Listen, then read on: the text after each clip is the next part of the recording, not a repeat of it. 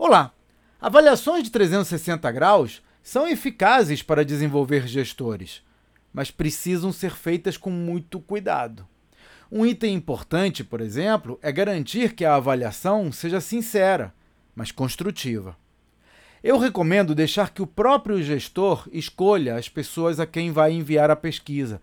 Ele sabe quem tem a visão mais útil de seu desempenho e pode falar pessoalmente com os subordinados pedindo que façam observações sinceras.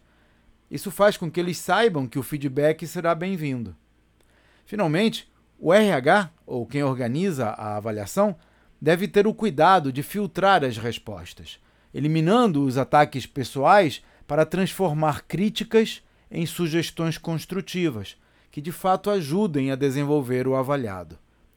A avaliação 360 não é uma caça às bruxas e sim uma ferramenta de capacitação. Esse é um dos temas que eu vou abordar no desafio Empresa Vendável. Três dias inteiros dedicados a transformar o seu negócio numa máquina de lucratividade. Veja os detalhes no site empresavendável.com.br. Até a próxima.